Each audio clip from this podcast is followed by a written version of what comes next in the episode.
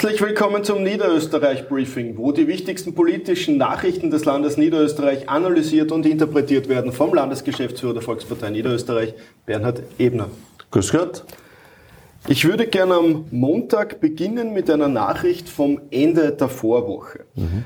Es wurde bekannt, dass die Kosten für Vorleistungen jener Verkehrsprojekte, die Leonore Gewessler gestoppt hat, sich auf insgesamt 300 Millionen Euro belaufen. Ist das jetzt Geld, das die Republik abschreiben muss?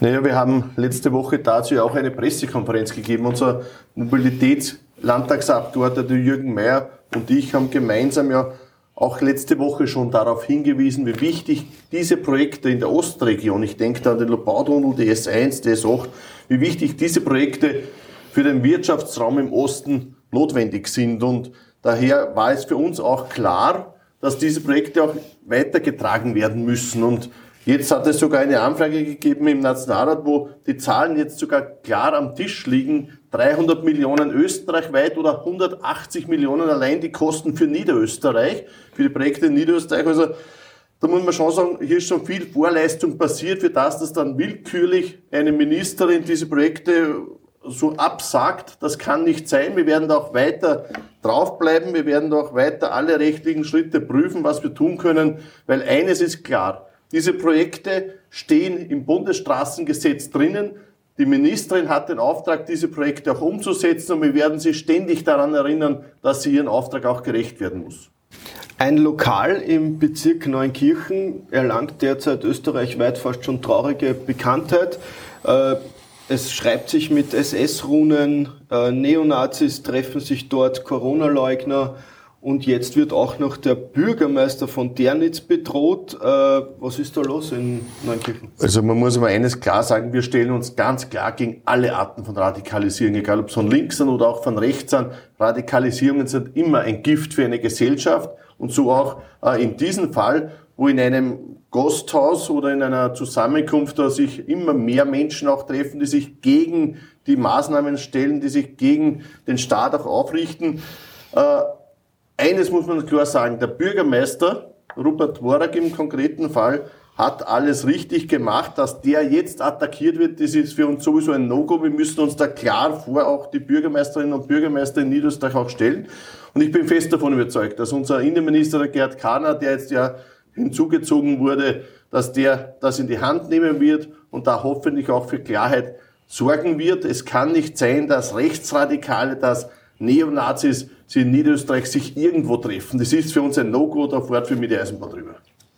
Äh, Im Kuriertalk bzw. auf SchauTV ging am Wochenende eine Interviewserie zu Ende mit den Clubobleuten der Landtagsparteien in Niederösterreich. Hast du vielleicht eine Zusammenfassung bzw. gleich einen Ausblick auf diese Woche? Es war eine gute Serie vom Kurier wo alle Clubobleute auch ihre Stellungnahmen darlegen konnten. Eines ist schon aufgefallen, auch wenn unterschiedliche Meinungen sind, in einem ist jedem immer alles klar, nämlich es geht um Niederösterreich. Und so ist es auch bei uns. Es geht um Niederösterreich. Unser Clubobmann Klaus Schneeberger hat das ja als letzter dieser gesamten Serie auch sehr deutlich gemacht. Es geht immer auch um das Miteinander. Auch wenn es ab und zu ein bisschen rumpelt, aber trotzdem das Miteinander ist uns wichtig. Das werden wir auch in Zukunft weitertragen. So auch am Donnerstag, Landtagssitzung, haben wir das Thema Zweitwohnsitzerwahlrecht auch dabei, wo es am Anfang ja eine Diskussion gegeben hat. Klar ist, das Zweitwohnsitzerwahlrecht wird abgeschafft werden. Das heißt, es werden in Zukunft nur noch Personen mit einem gültigen Hauptwohnsitz in Niederösterreich wahlberechtigt sein, bei Gemeinde und auch bei Landeswahl. Und auf der anderen Seite wird der die Hand auch dementsprechend festgeschrieben werden, sodass alles in Wahrheit auch erledigt ist und im Miteinander hier auch für die Zukunft gearbeitet wurde. Eine Meldung ist uns allen ins Auge gesprungen heute in der Früh im Kurier äh, im niederösterreichischen Heimskandal. Zur Erinnerung, damals wurden 2018 von Franz Schnabel drei Heime geschlossen und die Kinder von einer Nacht die, äh, auf die andere in ein anderes Heim gebracht. Äh, dann wurde eine Kommission eingesetzt und jetzt stellt sich heraus, dass alle Anschuldigungen gegen die Heimbetreiber haltlos sind und dass sich die Heimbetreiber, die natürlich jetzt bankrott gegangen sind, offensichtlich auch am Land Niederösterreich schadlos halten wollen. Was sagst du dazu? Es war ja 2018 eine große Aufregung deswegen, weil ja da über Nacht mit Polizei auf eigenwilliger vom, vom Landesrat Schnabel damals auch, auch festgelegt, quasi die Heime geschlossen wurden, die Kinder weggebracht worden sind. War eine Riesenaufregung damals. Hat auch dem Land einiges an Geld gekostet.